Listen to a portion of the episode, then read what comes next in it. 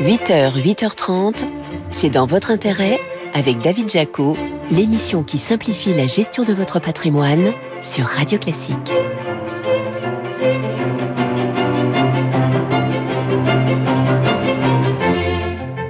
Bonjour, ravi de vous retrouver pour un nouveau numéro de C'est dans votre intérêt sur Radio Classique. Votre invité ce matin, c'est Loïc Quentin, le président de la FNAIM, qui nous dira si la baisse des prix de l'immobilier s'accélère en cette fin d'année. Le PER, le plan d'épargne retraite, est-il aussi performant que l'assurance vie pour préparer votre retraite? Réponse dans cette émission. Enfin, on vous expliquera comment le fisc utilise l'intelligence artificielle pour contrôler les contribuables. Réseaux sociaux, images satellites et plateformes de vente en ligne sont désormais scannés par des IA. Vous verrez. C'est dans votre intérêt? Le récap. Retour sur les infos patrimoniales clés de cette semaine avec vous, Laurent Grassin. Bonjour Laurent. Bonjour David. Directeur de la rédaction de Boursorama. Je me suis demandé euh, si le gouvernement avait enfin compris qu'il y a comme urgence à soutenir davantage le marché immobilier. Ah, je ne sais pas si Bruno Le Maire est un bon cycliste, David, mais force est de constater que ça rétropédale pas mal en ce moment hein, sur différents sujets. De quoi parle-t-on cette fois-ci? Eh bien, du PTZ, le prêt à taux zéro qui aide les ménages modestes à financer leur achat immobilier. Un dispositif utile, mais qui coûte cher, hein, et dont on a annoncé en juin dernier qu'il allait être resserré, bah oui, il faut bien trouver des économies quelque part. Bah oui, sauf que ce qui a été annoncé cette semaine, pardon, mais c'est tout l'inverse. Hein. Oui, alors au risque de filer un petit peu la métaphore cycliste, je dirais que c'est même un virage à 180 degrés, puisqu'on a appris cette semaine que le montant maximal de ce prêt sans intérêt sera relevé de 80 000 à 100 000 euros, et la part qu'il pourra représenter par rapport à un crédit souscrit auprès de la banque passera, elle, de 40 à 50% pour les ménages modestes.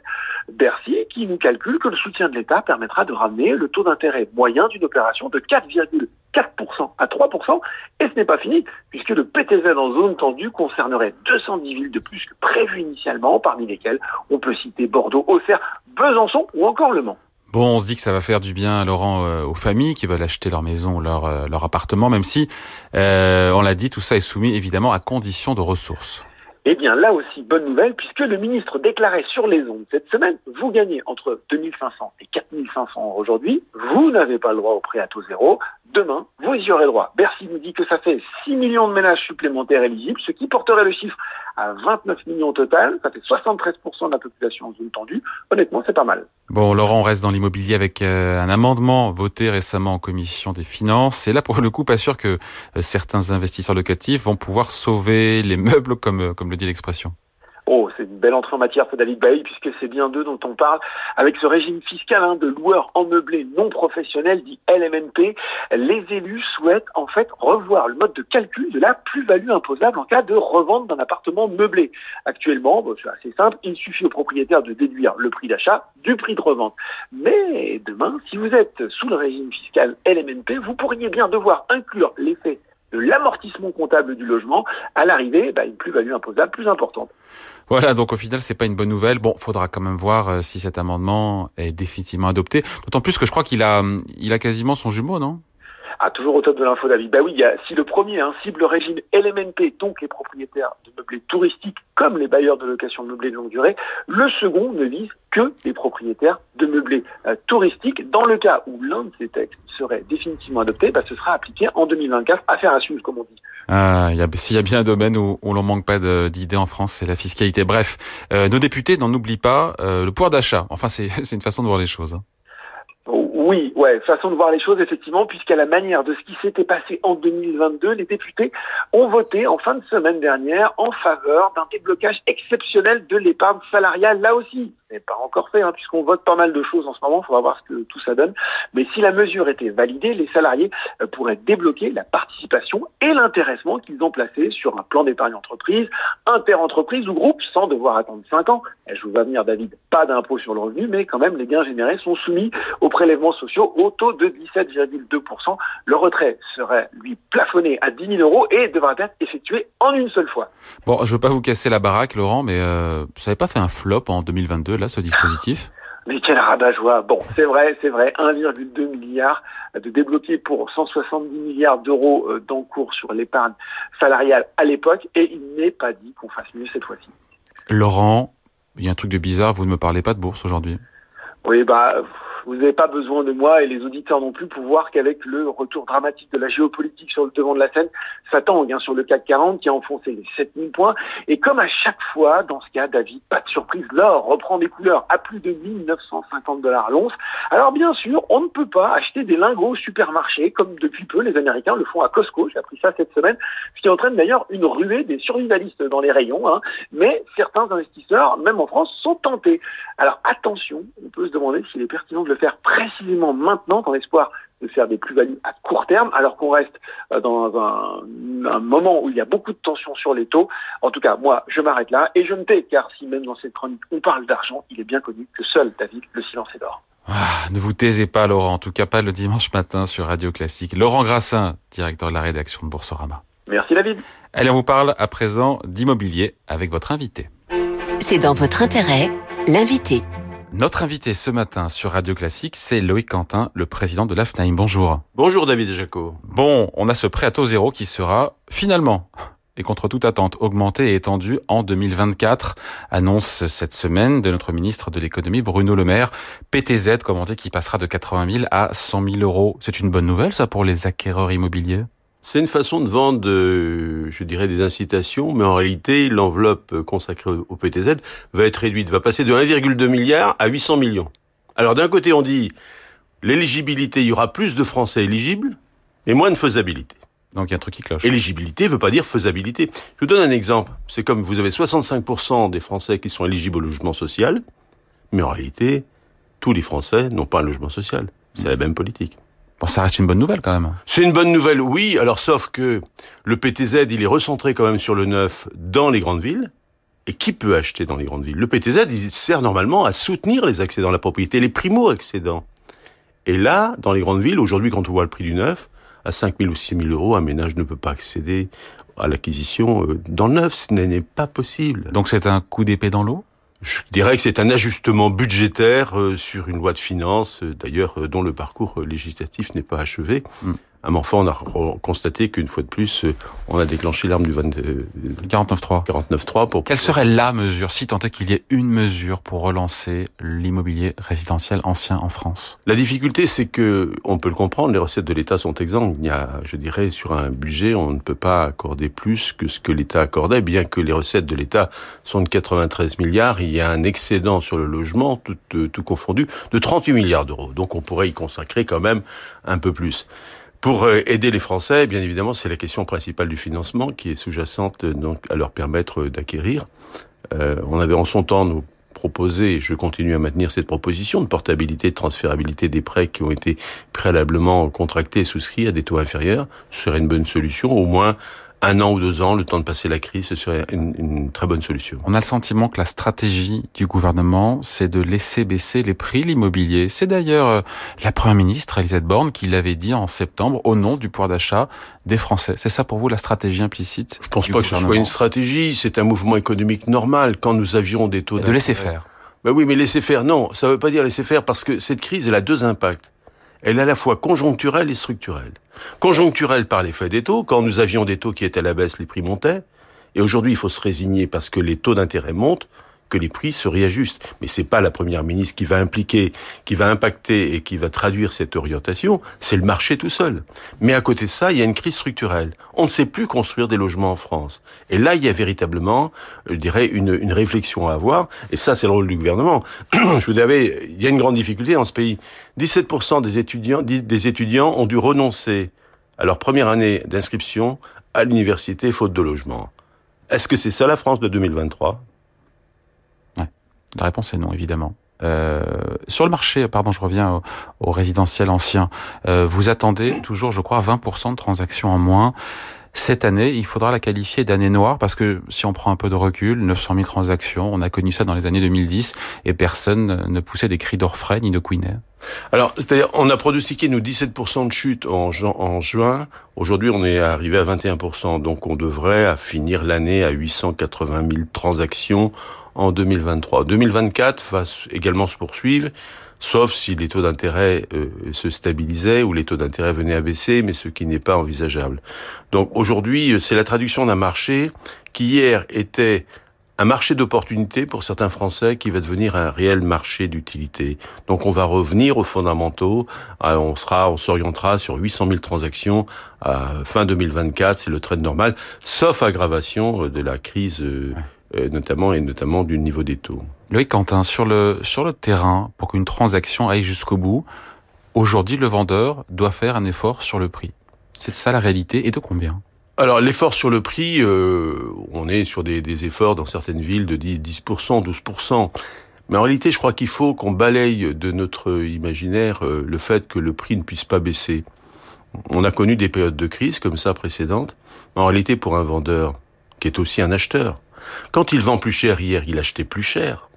Aujourd'hui, quand il vend moins cher, il achète moins cher. Donc c'est voilà, voilà le raisonnement qu'il faut tenir. Tant qu'on conserve son actif. C'est ce que vous expliquez aux vendeurs C'est ce qu'on explique aux vendeurs. Du moins, j'espère que mes confrères le, font. Mais c'est un argument. Je crois qu'il faut prendre conscience de cette réalité, de ce nouvel environnement économique. Bien évidemment, les, la, valeur totale des actifs immobiliers euh, baissera dans ce pays par la baisse, par notamment l'augmentation des taux. Donc il y a, y a, une bascule euh, psychologique de la part des vendeurs qui ont enfin compris. Pardon, c'est dur après dix années de hausse de prix euh, ininterrompue. Bah, que voilà, qu'il y avait un retournement de marché. Je pense que tout le monde l'a suffisamment répété euh, et qu'il fallait accepter euh, un prix de vente plus bas parce que notamment derrière après, ben, on est aussi potentiellement acheteur et qu'on achètera plus bas. Bien sûr. Ça y est, ça infuse dans les cerveaux, ça. Ça infuse et je, je pense que oui, certains vendeurs, euh, de toute façon, il y a des vendeurs qui sont aujourd'hui obligés de vendre. Quand vous êtes un ménage qui divorce, qui doit réaliser euh, une succession, on est contraint de vendre et le marché.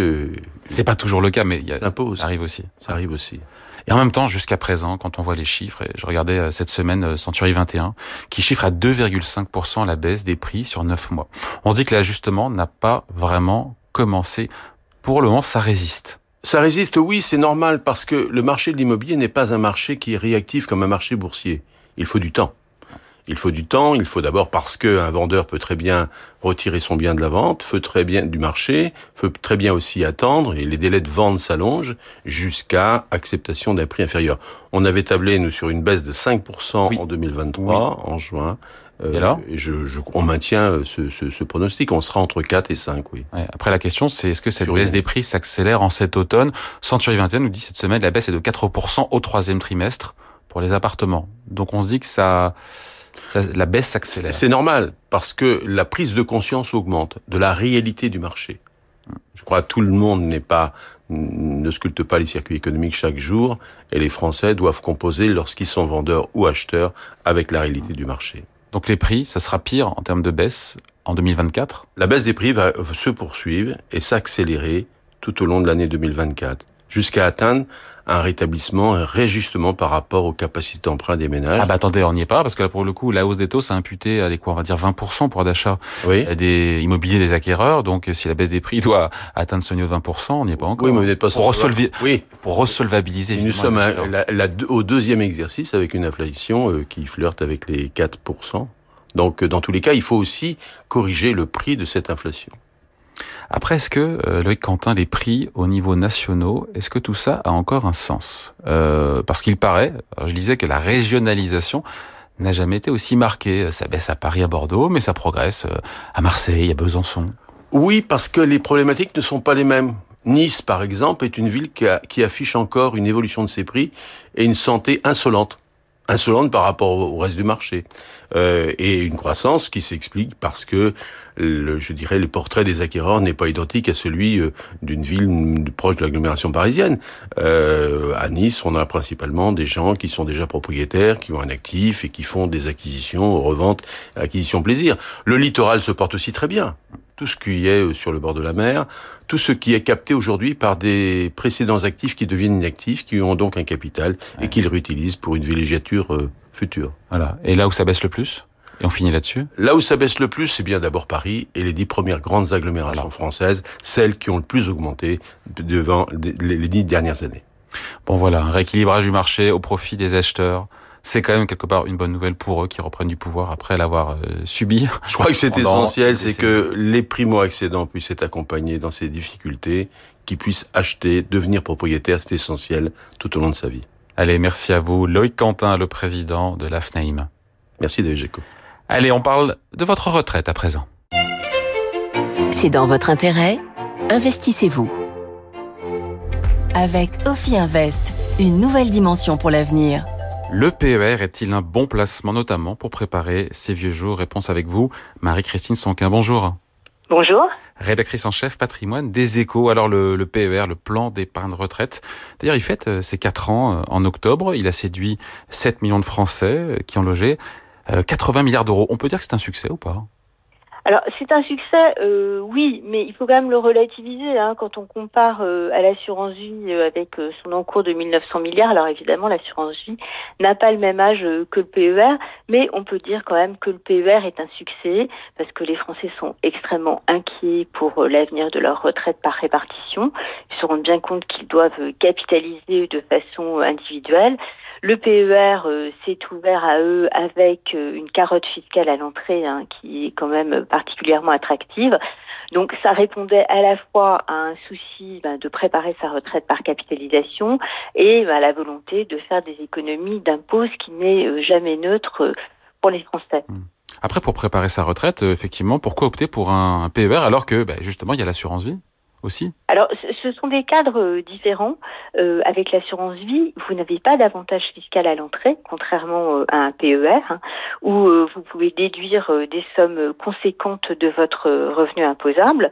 Au minimum, c'est un petit peu plus de 4 000 euros pour vos versements volontaires.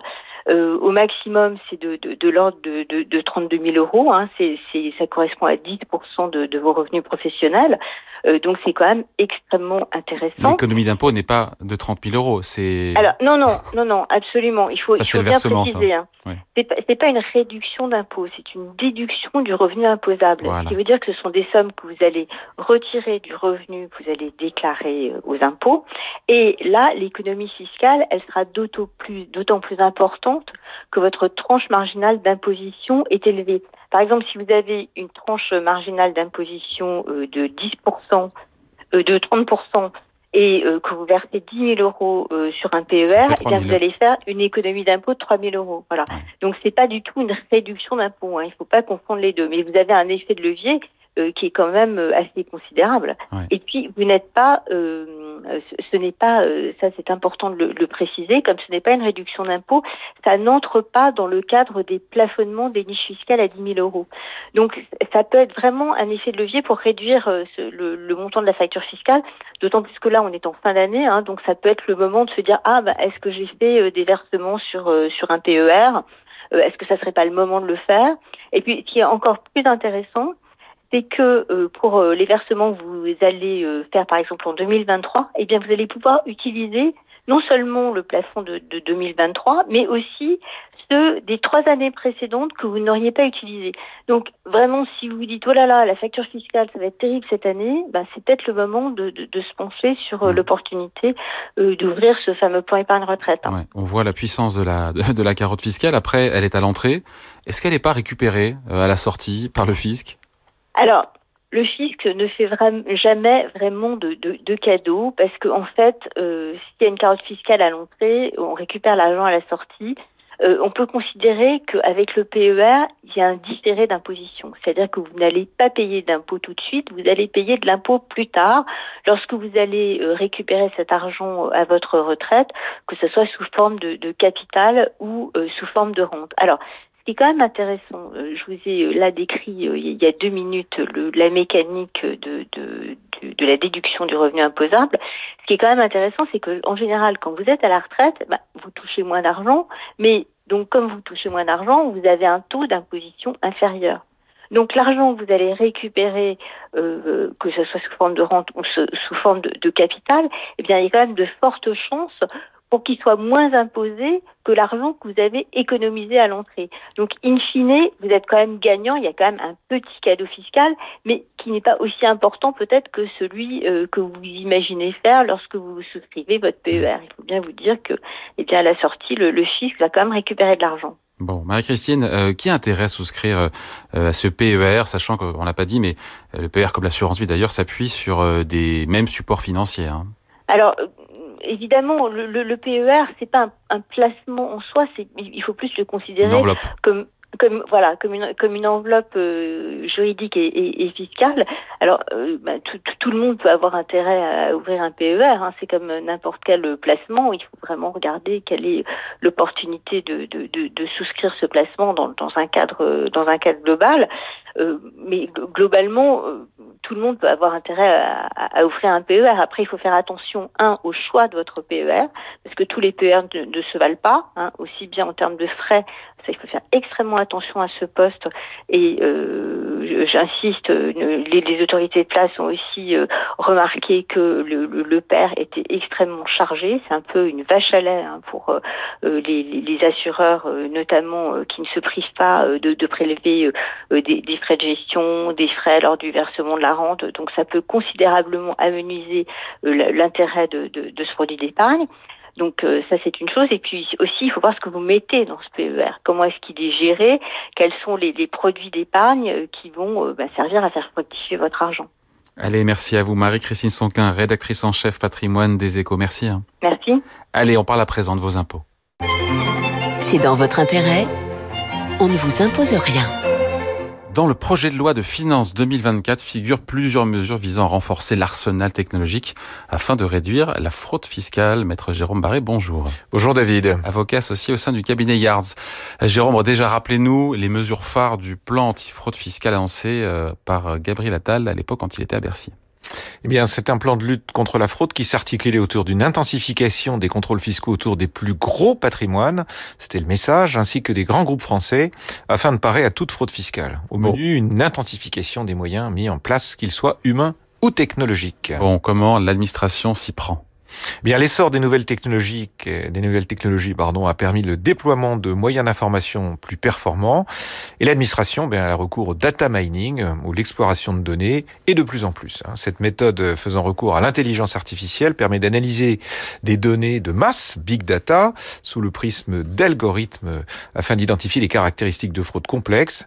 C'est Galaxy. Hein, cette application va permettre de croiser les différentes sources de données et révéler les erreurs ou incohérences dans les déclarations des contribuables elle va permettre aux agents de l'administration d'obtenir une meilleure vue d'ensemble sur les contribuables contrôlés ou susceptibles de l'être si des écarts manifestes apparaissent. Donc la dernière utilisation médiatisée a été la chasse aux piscines non déclarées. On n'avait pas de sujet à ce, pas de problème à cet égard. Menée par l'administration fiscale au printemps dernier et l'administration a croisé ces informations avec la cartographie spatiale afin de détecter les manquements et les informations fournies par les contribuables. Donc à la clé, beaucoup de redressement en matière de taxes d'habitation, de taxes foncières et de taxes locales. Bon, le gouvernement qui semble maintenant s'attaquer à quoi Aux réseaux sociaux. Et eh oui, et eh oui, ce n'est pas tout à fait nouveau, puisque depuis 2021, l'administration avait recours à titre expérimental au web scrapping. Donc elle ne se contente plus d'analyser les données communiquées par les contribuables eux-mêmes, mais elle demande également à son intelligence artificielle d'analyser les données en libre accès. Hein, les données en libre accès, c'est important, présentes sur Internet, afin d'enrichir euh, sa propre base de données et donner lieu à davantage de regroupements. Donc euh, euh, on aura dans le viseur les réseaux sociaux classiques, Facebook, TikTok, Instagram, LinkedIn, hein. c'est-à-dire les sites qui sont publics, auxquels on peut accéder, auxquels je peux vous, sur lesquels je peux vous voir. Donc les sites de vente en ligne également, comme Le Bon Coin, euh, Blablacar, Vinted, eBay, etc., ont déjà fait l'objet d'analyses conduisant parfois à considérer le contribuable comme un délinquant. Et donc le dispositif qui a été initialement limité aux seules données accessibles, mises en ligne publiquement par les contribuables, devrait s'intensifier avec le projet de loi de finances pour 2024. Donc le gouvernement autoriserait les agents de l'administration à enquêter sous pseudonyme donc attention, sur ces différentes plateformes afin d'obtenir l'accès au contenu privé des contribuables qui leur, dit, qui leur y donnerait accès. Ce qui veut dire que en réalité, c'est pas uniquement ce qui est public, mais c'est que le fait d'autoriser quelqu'un à intervenir sur votre messagerie ou sur vos, sur vos amis, do you want to be my friend, eh bien, vont pouvoir être euh, admis et pouvoir faire des vérifications à partir de là.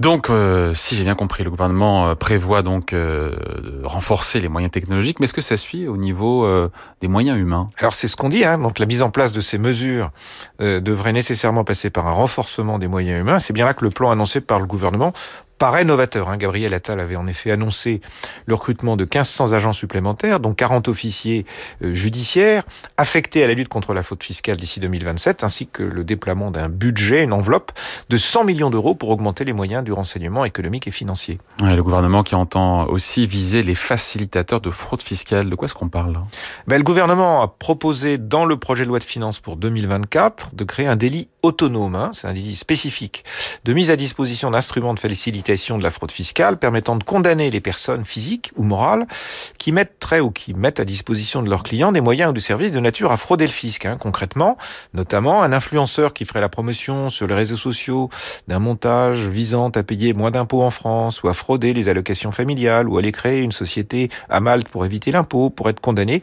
au même titre que la personne qui réalise la fraude elle-même. Donc ce délit, quand même, il pourrait être puni de trois ans d'emprisonnement et d'une amende de 250 000 euros. Bon, pour finir, est-ce qu'on a un calendrier pour la mise en place de toutes ces mesures? Alors, certaines, comme le data mining ou le web scrapping, font déjà partie de l'arsenal législatif français. On va reproduire euh, pendant deux ans, on reporte pendant deux ans euh, l'expérimentation, et d'autres telles que l'enquête sous pseudonyme, bien euh, sur le délit ou le délit d'incitation à la fraude fiscale, vont faire l'objet de discussions au Parlement et seraient applicables en principe l'année prochaine. Merci. Explication signée Maître Jérôme Barré, avocat associé au sein du cabinet Yards. Merci David.